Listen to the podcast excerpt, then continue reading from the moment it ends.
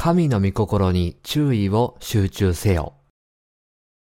目視録第17章1から18節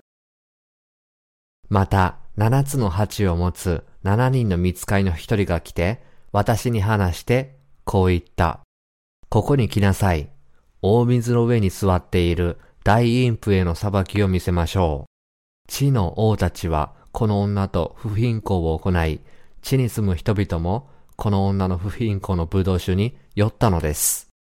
それから、見つかいは御霊に感じた私を荒野に連れて行った。すると私は、一人の女が火色の獣に乗っているのを見た。その獣は、神を汚す名で満ちており、七つの頭と十本の角を持っていた。この女は、紫と火の衣を着ていて、金と宝石と真珠とで身を飾り、憎むべきものや自分の不貧困の汚れでいっぱいになった金の杯を手に持っていた。その額には意味の秘められた名が書かれていた。すなわち、すべての陰譜と地の憎むべき者との母、大バビロンという名であった。ここで言う陰譜とは、この世界の宗教を指しており、彼らが世のものや主から与えられた物質的な豊かさで贅沢三昧をしたことを物語っています。彼らはあらゆる贅沢品で身を飾り、金の首飾りやダイヤモンドの耳飾りをつけ、あらゆる種類の断片的な油を身につけました。その手には金の杯があり、その杯には憎むべきものと自分の不貧困の汚れでいっぱいになったと、この聖句には書かれています。これは神がヨハネにお示しになったものです。この聖句はサタンが人々の魂に働きかけて世のものに酔わせることによって人々を自分に屈服させようとすることを教えています。世の王たちも皆サタンによって世のものに酔わされています。このようにこの地上の誰もが世の不貧困の葡萄酒に酔わされているのです。サタンは人々がこの世の風潮、快楽、物質的な欲に酔うとき、その目的を達成するのです。実は、サタンの目的は、人々が神の方を向くのを妨げることなのです。そのために、サタンは人々の魂をこの世の物質的なもので酔わせるのです。私たちはこの真理を悟らなければなりません。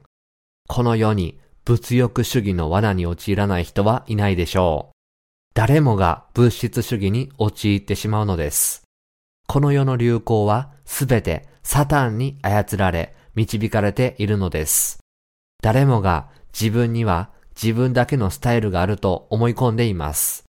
しかし、その背後には操る者がいて、その操る者とはサタンに他なりません。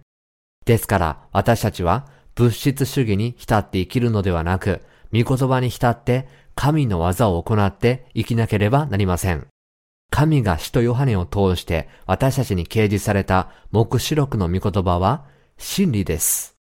では、神はこの御言葉で何を告げようとしておられるのでしょうか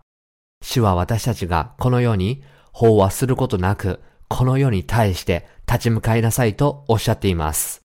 つまり私たち生徒は心で神について考え、神を信じなさいということなのです。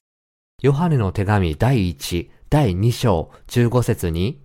世をも世にあるものをも愛してはなりません。もし誰でも世を愛しているなら、その人のうちに御父を愛する愛はありません。とあります。私たちの心がこの世の物質的なものを愛するとき、神は私たちの心に宿ることができません。しかし、私たちの心が世のものを捨てると、神が私たちの心に宿るようになるのです。私たちは世の物質的なものに飽和した生活を送ってはなりません。主の御言葉とその目的について深く考えてこそ、主の導きに導かれるのです。私たちはいつでも考えを変えることができます。世のものが私たちの心に入り込もうとするとき、私たちは常にそれを拒絶すべきです。そうすれば世の汚れたものをすべて心から追い払うことができ、私たちの心はやがて主ご自身の心に溶けていくのです。主は私たちに何を望んでおられるのでしょうかそして私たちに何をするようにと言われているのでしょうかこのように私たちの心に経験な思いが湧いてくるようにするためには私たちの心から世にあるものを消し去らなければなりません。神は非常に多くの恵みを与えてくださり、残りの日々、全世界の人々に水と見たもの福音を述べ伝えなければならないことを今実感しています。ですから、私たちは油断することなく、主の御心に注意を集中するようになります。霊的な技について考えることによって、私たちの心にある世のものを追い出すことができるのです。私たち生徒は世のものを追い出さなければなりません。主が再び来られるまでは、私たちは信仰を持ってクリスチャン生活を送らなければなりません。残りの人生で私たちは主の前に立つまで、主が私たちに託されたことを行わなければなりません。そして主を愛し、信仰によって生き、主が許してくださるどんな技も行わなければなりません。